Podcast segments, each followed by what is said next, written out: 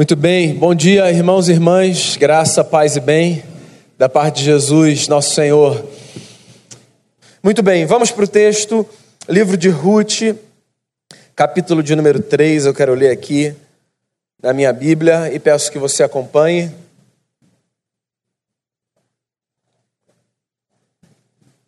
A leitura do texto diz assim a palavra do Senhor. Disse-lhe Noemi, sua sogra: Minha filha, não hei de eu buscar-te um lar para que sejas feliz? Ora, pois não é Boaz, na companhia de cujas servas estiveste, um dos nossos parentes? Eis que esta noite a limpará a cevada na eira. Banha-te e unge-te, e põe os teus melhores vestidos, e desce a eira Porém, não te deis a conhecer ao homem até que tenha acabado de comer e beber. Quando ele repousar, notarás o lugar em que se deita. Então chegarás e lhe descobrirás os pés e te deitarás, ele te dirá o que deves fazer. Respondeu-lhe Ruth: Tudo quanto me disseres farei. Então foi para eira e fez conforme tudo quanto sua sogra lhe havia ordenado. Havendo, pois, Boaz comido e bebido, estando já de coração um tanto alegre, veio deitar-se ao pé de um monte de cereais. Então chegou ela de mansinho e descobriu os pés e se deitou. Sucedeu que pela meia-noite, assustando-se o homem, sentou-se e eis que uma mulher estava deitada a seus pés. Disse ele: Quem és tu? Ela respondeu: Sou Ruth, tua serva. Estende a tua capa sobre a tua serva, porque tu és resgatador Disse ele: Bendita sejas tu do Senhor, minha filha. Melhor fizeste a tua última benevolência que a primeira, pois não foste após jovens, quer pobres, quer ricos. Agora, pois, minha filha, não tenhas receio, tudo quanto disseste eu te farei, pois toda a cidade do meu povo sabe que és mulher virtuosa. Ora, é muito verdade que eu sou resgatador, mas ainda outro resgatador há mais chegado do que eu. Fica-te aqui esta noite e será que pela manhã, se ele te quiser resgatar, bem está que te resgate. Porém, se não lhe apraz resgatar-te, eu o farei tão certo como vive o Senhor. Deita-te aqui até amanhã. Ficou-se, pois, deitado a seus pés até pela manhã e levantou-se antes que pudessem conhecer um ao outro. Porque ele disse: Não se saiba que veio mulher a eira. Disse mais: Dá-me o manto que tens sobre ti e segura-o. Ela o segurou, ele o encheu com seis medidas de cevada e lhe pôs as costas. Então entrou ela na cidade. Em chegando à casa de sua sogra, esta lhe disse: Como se te passaram as coisas, filha minha? Ela lhe contou tudo, quanto aquele homem lhe fizera e disse ainda: Estas seis medidas de cevada ele mais deu e me disse: Não voltes para tua sogra sem nada. Então lhe disse Noemi: Espera, minha filha, até que saibas em que darão as coisas, porque aquele homem não descansará enquanto não se resolver este caso ainda hoje. Essa é a palavra do Senhor. A gente está no meio de uma jornada estudando esse livro. Uma jornada que a gente resolveu chamar de fases, simples assim. Não apenas a história dessa família, mas a nossa história é feita de fases. Capítulo 1 de Ruth fala de uma fase que nos é comum a todos, a fase da dor. Quem nunca conheceu esse lugar? Né? O lugar do sofrimento, o lugar da angústia, o lugar em que você não consegue discernir as coisas, o lugar de onde você não necessariamente sabe se vai sair. Tamanha sensação de que aquele lugar é, na verdade, uma grande prisão. No capítulo 2 de Ruth, a gente conversou sobre uma outra fase da vida, que talvez seja uma fase mais fácil para uns do que para outros, dependendo do tipo de personalidade que você tiver, da sua história. A fase da persistência ou da perseverança. No meio do luto, Ruth vai à luta e tenta recomeçar a sua história, vai colher espiga nos campos. A mulher faminta resolve não aceitar para si a condição de miséria e sai em busca de uma oportunidade para que ela refaça a sua vida com a sua sogra. Agora a gente chega no capítulo 3. E o capítulo 3 também é uma fase que nos é solo comum. E se não é, pelo menos deveria ser, e que seja a partir de hoje, a fase da esperança. Se a gente não tem esperança na vida, meu amigo, minha amiga, eu não sei o que nos resta. Você pode ter passado pela dor, você pode estar tentando carregar a perseverança e a persistência. É fundamental que você abra o seu coração para que a esperança gere dentro de você os resultados necessários para que a vida siga de uma maneira diferente. Então, só para recapitular, já que Ruth é quase uma novela, cenas do último capítulo, tá bom? O capítulo 2 termina com essa mulher, Ruth, voltando para sua casa, trazendo consigo 20 quilos de colheita. E isso não foi apenas porque ela conseguiu pegar 20 quilos de espigas, porque eu não sei se você se lembra, essa mulher era uma estrangeira pobre, ou seja, ela ficava na terceira fila na colheita, tinha os segadores, tinham as servas, e ela estava com os órfãos, com as viúvas, com os estrangeiros, com os pobres. Por causa da generosidade de um homem chamado Boaz, essa mulher volta para casa trazendo consigo 20 quilos de produto da terra. E quando ela volta para casa, trazendo consigo esse montante de alimento, ela ouve da sua sogra, Noemi, um discurso que certamente lhe traz esperança ao coração. Noemi diz a Ruth o seguinte: Deus é bom para com os mortos e para com os vivos. Deus não se esquece de ninguém. Uma forma de dizer: Deus está honrando a memória do meu marido que já morreu, do seu marido que já morreu, e está também cuidando da gente. Capítulo 2 termina com essa fala, saindo da boca de Noemi, uma mulher que tinha mudado o seu nome para Mara, porque ela queria que todo mundo soubesse o tamanho da sua amargura. Não me chamem mais de Noemi, me chamem de Mara, porque o Senhor se esqueceu de mim. O capítulo 3 então começa com um novo momento nessa casa de duas mulheres pobres. O capítulo 3 começa com uma sogra bolando uma estratégia para que a sua nora recomece a sua vida. Que sogra bendita, né? Pensando assim, como é que a gente pode fazer para que a sua vida seja uma bênção? Porque pessoas que amam pessoas desejam abençoar pessoas. Naquele momento, Ruth era o que Noemi tinha para garantir a sua sobrevivência, porque ainda que fosse mulher como ela, era mais jovem, mais forte. Noemi poderia dizer: Ruth, somos nós duas, por favor, não me desampares, fique comigo, eu preciso de você, esqueça os seus sonhos. Mas essa mulher diz assim: a gente precisa pensar em alguma coisa. E aí ela chega com uma ideia. Ela diz assim: Boaz precisa ser o nosso foco. Já que você chegou em casa dizendo que esses 20 quilos de comida que você trouxe, você trouxe porque Boaz, parente do meu marido, sobrinho do meu marido, deu a você, então a gente vai focar nele. Ele é a nossa esperança.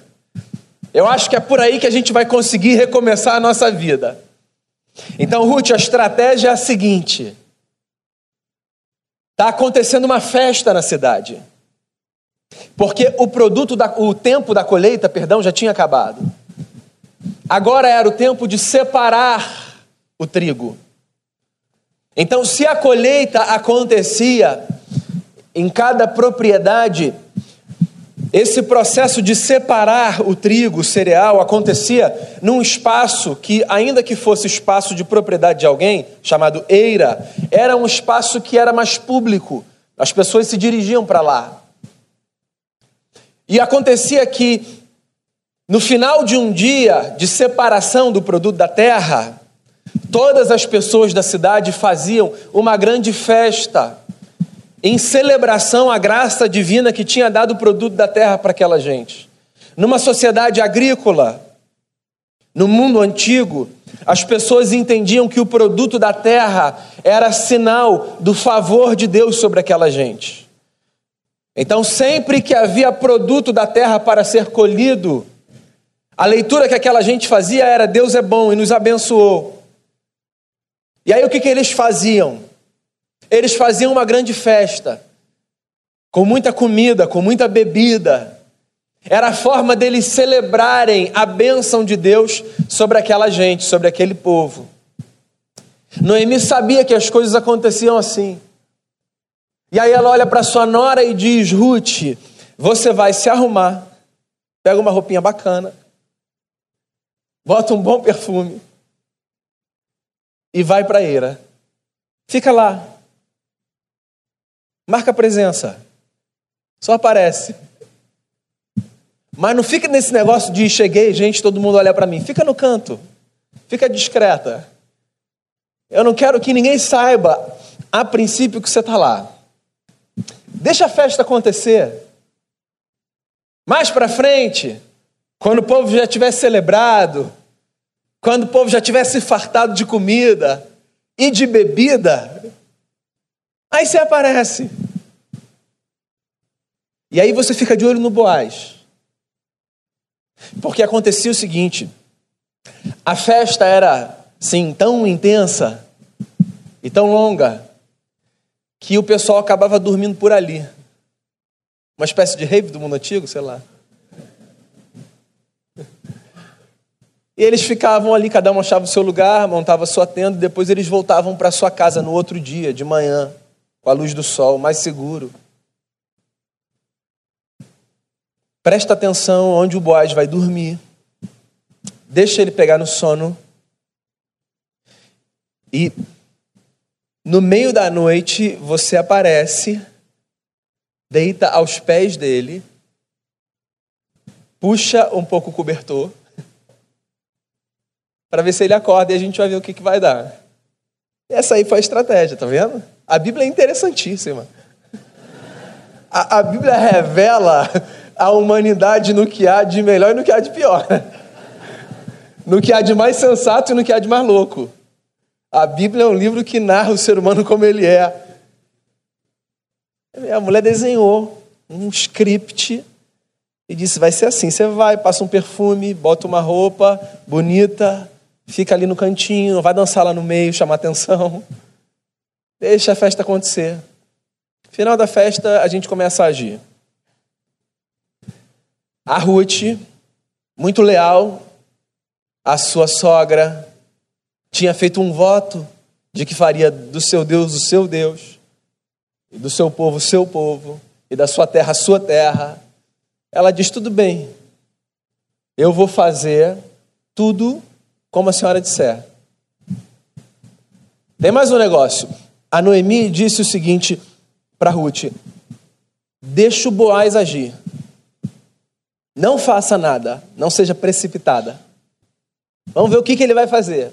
E aí você age. Foi o que aconteceu, mais ou menos. A festa aconteceu, todo mundo comendo, bebendo, celebrando, agradecendo a Deus o produto da terra o cuidado do eterno sobre a vida deles, até que cada um foi para sua tenda e o Boaz foi para sua. E ele entrou, ele pegou no sono e a Ruth fez conforme o script da sua sogra. Entrou, se deitou e ficou ali aos pés dele, esperando. O texto diz uma coisa curiosa: diz que o Boaz quando acorda, toma um susto, não é para menos, certo? Você está dormindo, você acorda no meio da noite, tem uma pessoa deitada no pé da sua cama. E ele diz a ela assim: Quem é você? E o texto diz que ele faz essa pergunta porque ele já estava com o coração alegre. Você sabe que é um eufemismo, né? A festa tinha sido boa. Ele não estava conseguindo discernir direito.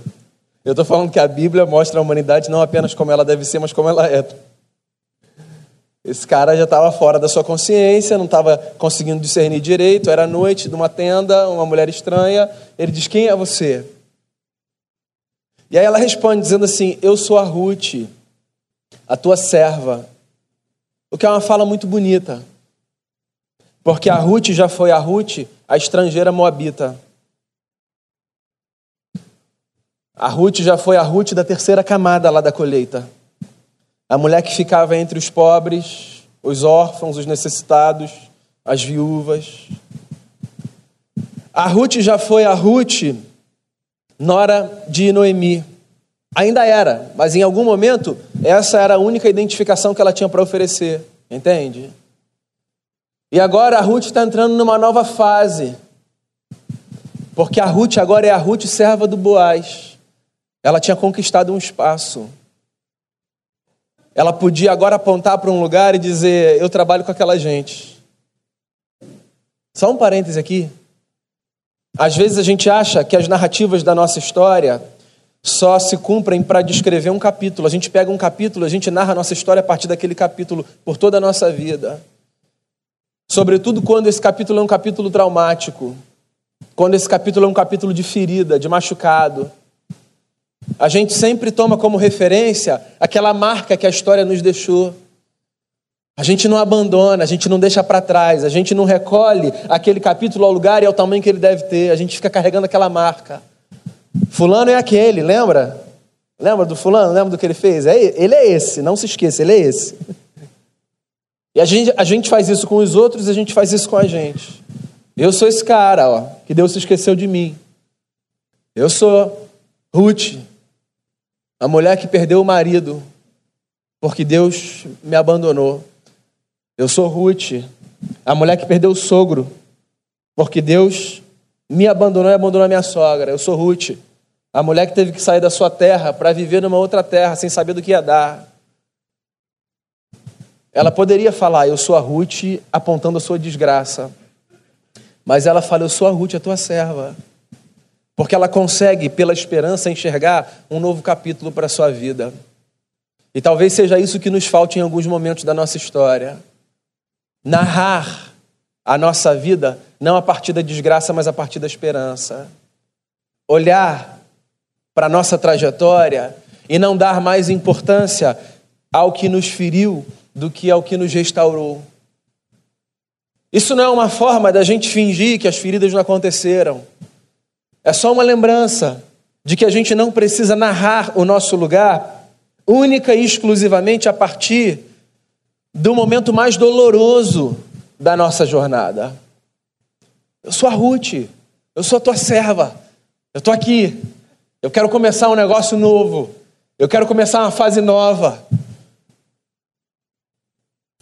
Só que essa mulher, eu imagino, está com o coração cheio de ansiedade, de expectativa. Sabe quando você chega num lugar e você está chegando com seus filhos que já falaram no carro assim: Eu tô com muita fome. E aí você fala assim para eles: Ó, a gente vai chegar na casa, você não vai falar que está com fome. Você vai dar boa noite, vai esperar a comida ser servida. E aí a gente chega na casa. E o que, que eles falam antes do boa noite? Tio, tô com fome. Aí você olha e fala: o que, que a gente combinou? Educação. A Ruth. Ela começa com uma fala bonita. Ela começa dizendo assim: Eu sou a Ruth, a tua serva. E aí ela já atropela tudo. A sogra falou: Espera o Boaz falar alguma coisa, minha filha. Não fale nada antes. E ela diz assim: Eu sou a Ruth, a tua serva. Se você puder, estenda a tua capa sobre mim e me cubra. Oh, calma. Essa pressa, essa aceleração. Você não falou que ia fazer o que ela tinha dito que era para você fazer? Essa fala é uma fala cheia de ironia e cheia de provocação. Tem um jogo de sedução acontecendo ali. Eu imagino que você saiba. É desde o início da história, na verdade. No capítulo 2, quando a Ruth aparece no campo do Boaz, e o Boaz pergunta ao seu servo encarregado do povo da colheita: Quem é aquela ali que eu não conheço? Quando o servo diz: Aquela é Ruth, a Moabita, que veio com Noemi, o Boaz se aproxima dela e diz assim: Fique por aqui, que o Eterno estenda sobre você as suas asas. A palavra hebraica que aparece aí é a expressão kenap, asas. Que o Eterno cubra você com as suas asas, que o Eterno dê proteção a você. A mesma palavra que os judeus usavam e que aparece traduzida por asas, é a palavra que aparece também traduzida por capa. Então ela está dando uma cantada gospel nele, olha só. Dá uma olhada. Que o que ela está dizendo é o seguinte: eu lembro da oração. Por que, que você não pode ser a capa de Deus sobre a minha vida? Olha aí, a cantada gospel, né? Por que, que você não pode ser essa, essa capa que me protege? Seja você a resposta do favor de Deus sobre a minha vida. Saia do contexto do, da sedução. Porque o que está em jogo ali pode servir para outros momentos, outras fases e outros contextos da nossa vida. Não sei se você percebe. O cara que faz a oração pode ser também a resposta à oração que ele fez. A mulher que faz a oração pode ser também a resposta à oração que ela fez. Ou seja, eu posso orar pela vida de alguém, por qualquer motivo, e eu posso me perceber como resposta para essa oração que eu faço. No gesto de generosidade que eu demonstro, na solidariedade, no abraço, no afeto, no carinho, na escuta, ou no que quer que seja. Tem dois episódios aqui no texto que confirmam isso. Esse que eu acabei de narrar, do Boaz dizendo que o Eterno estenda sobre você a sua kenap, e aí ela orando dizendo: Seja você a kenap de Deus sobre a minha vida. E com Noemi dizendo para Ruth: é, Deus vai abençoar você. E no capítulo 3, começando, trazendo um plano, uma estratégia que ela entendia ser a bênção de Deus sobre a vida de Ruth, entende? Tanto Boaz quanto Noemi fazem oração e se deparam com a constatação de que eles podem ser a resposta à oração que eles fazem. Porque a oração, um parêntese aqui, ela não é apenas uma atividade para aproximar a nossa alma de Deus. A oração também é uma forma da gente despertar a nossa consciência para o fato de que às vezes as respostas estão mais perto de nós do que nós imaginamos. E às vezes nós somos nós mesmos as respostas perfeitas às orações que nós fazemos e às orações que outros fazem. De tal forma que a minha oração precisa ser sempre feita com muita sensibilidade, com muita consciência, olhos fechados e abertos ao mesmo tempo. Fechados como um símbolo da atenção que eu devo dar àquilo mas abertos como um símbolo de que, de que aquele ato não é um ato de abstração, de abdução, é um ato de consciência. Eu mergulho cada vez mais. Eu não estou saindo, eu estou mergulhando. Eu estou experimentando de forma mais intensa, eu estou escutando. Estenda sobre mim a sua kenap. Então tem um jogo aí de deixa eu aproveitar a oração que ele fez sobre mim e eu ouvi. E essa vai ser a minha deixa. E tem uma tentativa dela se tornar mulher dele. No livro de Cantares de Salomão, você tem um trecho onde a mulher faz exatamente a mesma coisa ao seu noivo nos aposentos. Ela diz assim: Me cubra com o seu manto. Eu não sei se você sabe, mas o livro de Cantares de Salomão é um livro poético que revela o encontro de dois amantes, de um homem e de uma mulher que se amam e que vão para a cama. Esse tema do encontro de um homem e de uma mulher é tão aviltante à espiritualidade cristã, quer católica, quer evangélica, que nós transformamos o livro de Cantares num livro que fala do encontro de Jesus com a igreja. Porque Pensar que a Bíblia tem um livro que fala do romance de um homem e de uma mulher é muito aviltante para a mentalidade cristã. É, mas o livro é um livro que fala disso, porque isso faz parte da vida, de um projeto divino. E aí no livro você tem exatamente esse pedido: a mulher olhando para o seu namorado, para o seu marido, e dizendo assim: me cobre com o teu manto.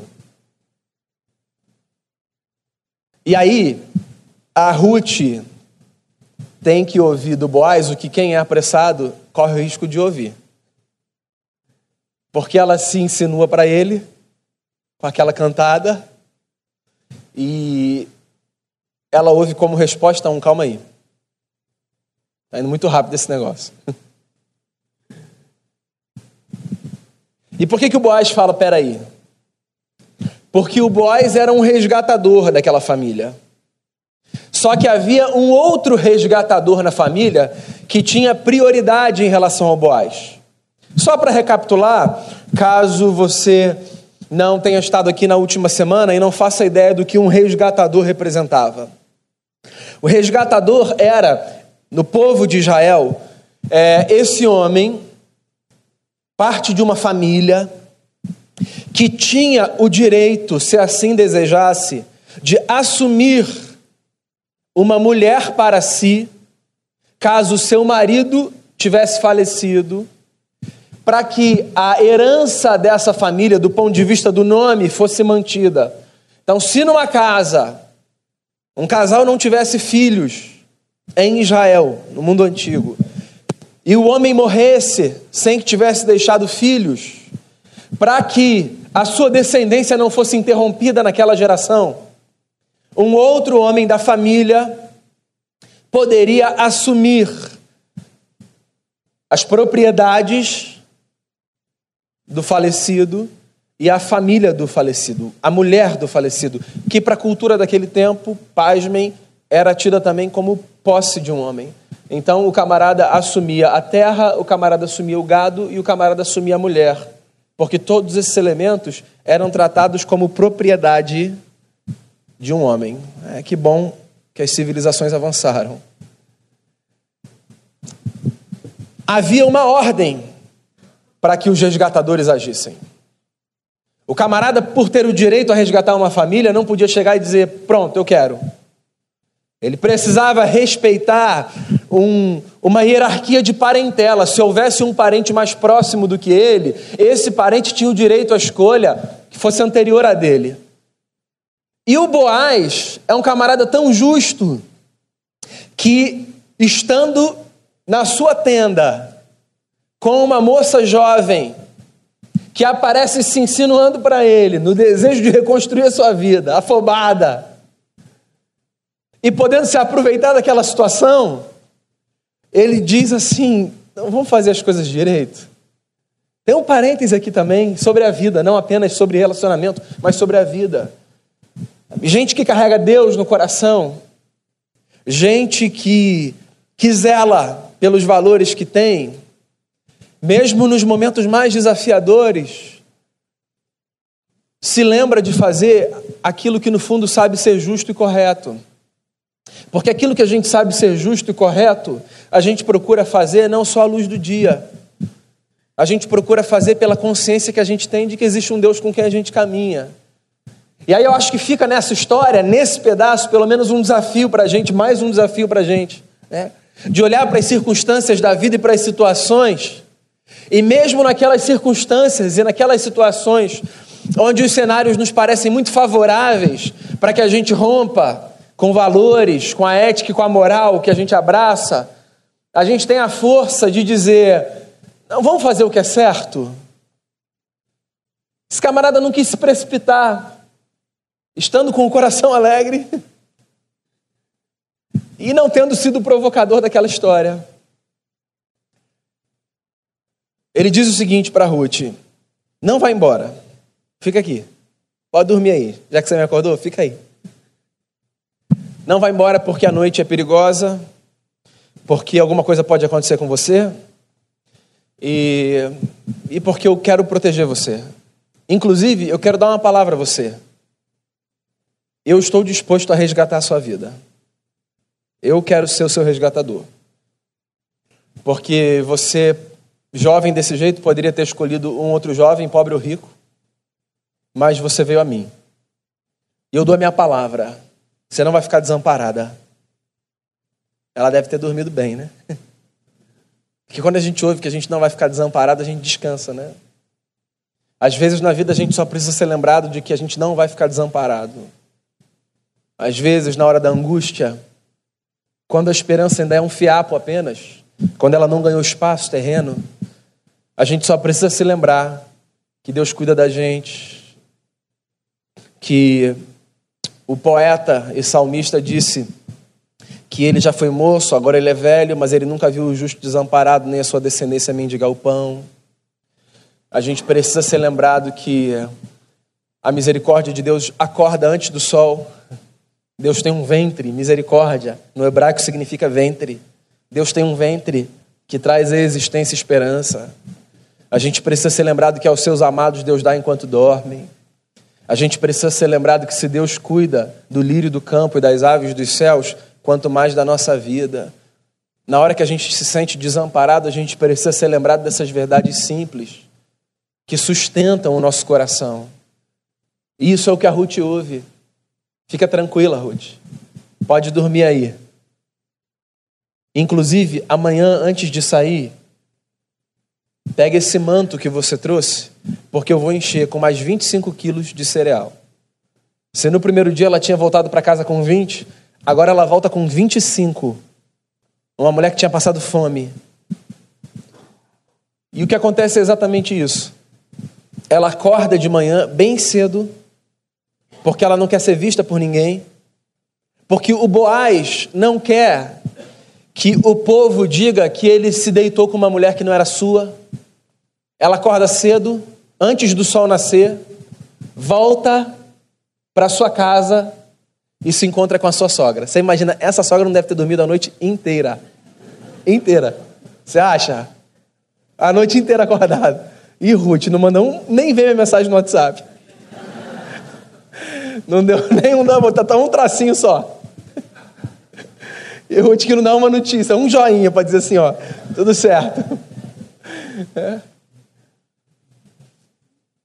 Ela volta e a Noemi fala assim para ela: Quem é você? Ela não está perguntando quem é você do mesmo jeito que o Boaz estava perguntando quem é você. O Boaz estava de noite dentro de uma tenda, sem esperar ninguém, com o coração alegre, e uma mulher está deitada aos seus pés. Então, a pergunta do Boaz, quem é você, de fato é: Oi? Eu não te conheço. Se apresenta, por favor. Está meio assustador isso daqui? Quando a Noemi pergunta para Ruth quem é você, o que ela quer saber é se ela já é a Ruth do Boaz. Então, o que ela está querendo saber é o seguinte: e aí, aconteceu alguma coisa? O que, que aconteceu? Me diga. Você ainda é Ruth, moabita estrangeira? Você ainda é Ruth, minha nora? Você ainda é Ruth, serva? Ou você é Ruth, senhora Boaz? Me diga, quem é você? E aí ela conta. Ela diz: Eu fui lá, trouxe isso aqui, ó, 25 quilos de comida. Mas o Boaz pediu só para a gente esperar. Pediu um, Boaz pediu um tempo. Boaz pediu para a gente orar. O Boaz me lembrou que tem um resgatador à frente dele. E aí o capítulo termina com a Noemi dizendo assim para sua nora: Fica tranquila, Deus vai resolver esse negócio. Ponto. Então, esse é o capítulo 3. E eu já disse, eu queria repetir: essa história é a história da nossa vida. Essa história é um arquétipo das nossas histórias. O que, que eu acho que você pode levar para casa? Um, sempre abra espaço para que uma fresta de esperança ilumine o seu coração e a sua alma.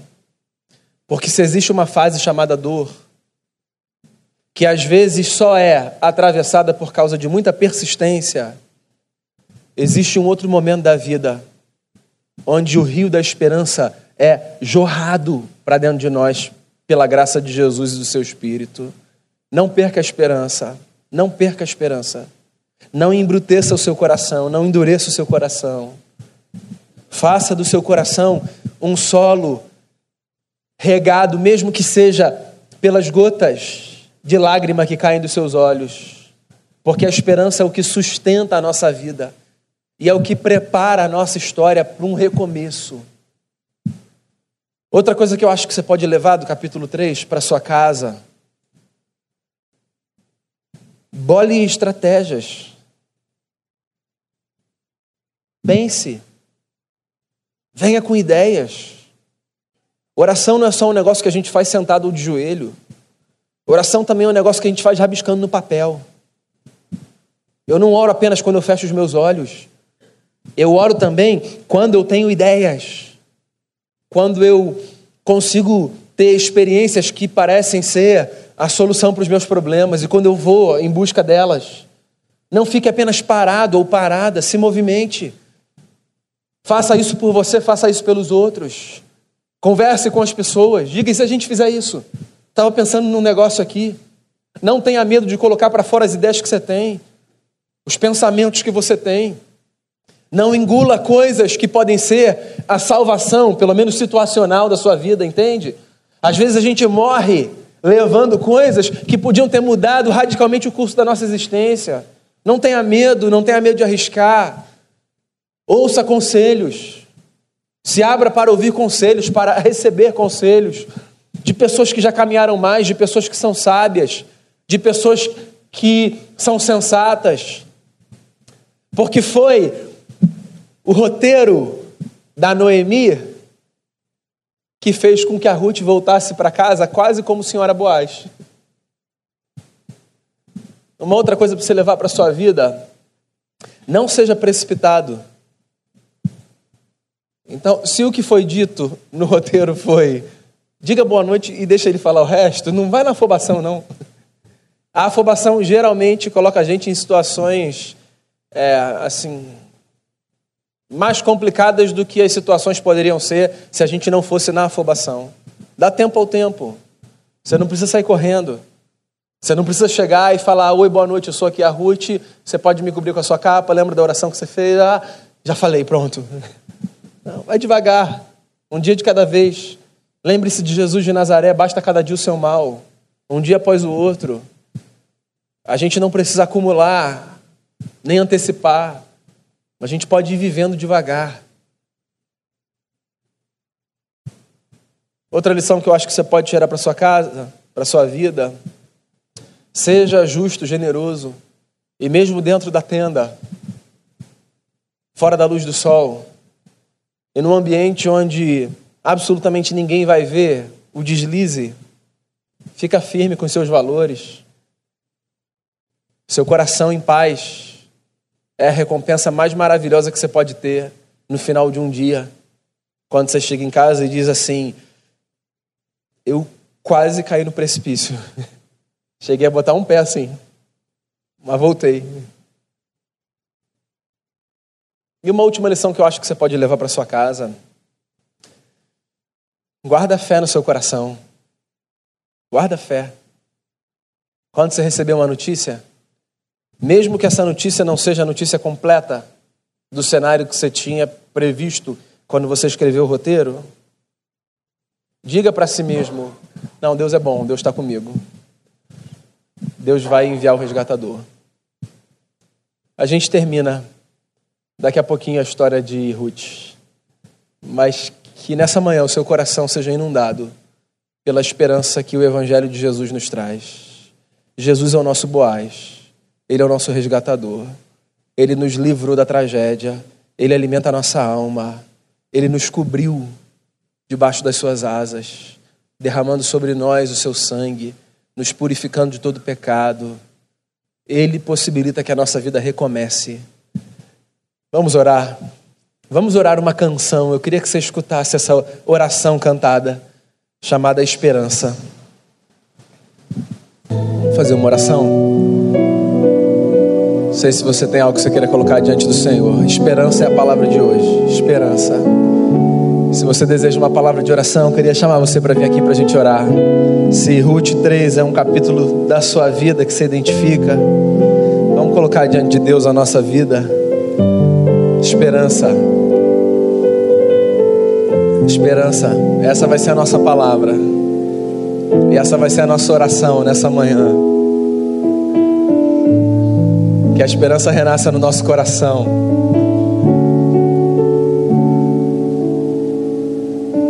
Jesus estendeu a sua capa sobre nós. Jesus nos cobre. Jesus nos cobre, tem esperança para gente. Todos os dias tem esperança para gente.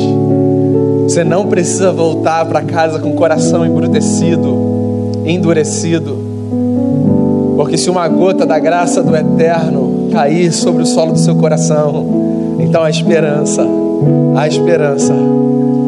É disso que a gente precisa, da esperança de Jesus, a esperança do Evangelho. Jesus, obrigado por nos cobrir com essa capa, com esse manto que nos protege da ira divina, que nos purifica. Enche o nosso coração de esperança, Senhor.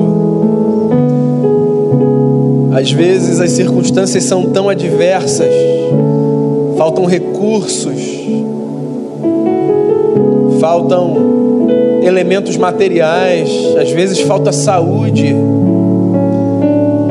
Não deixa faltar esperança, em nome de Jesus, Senhor.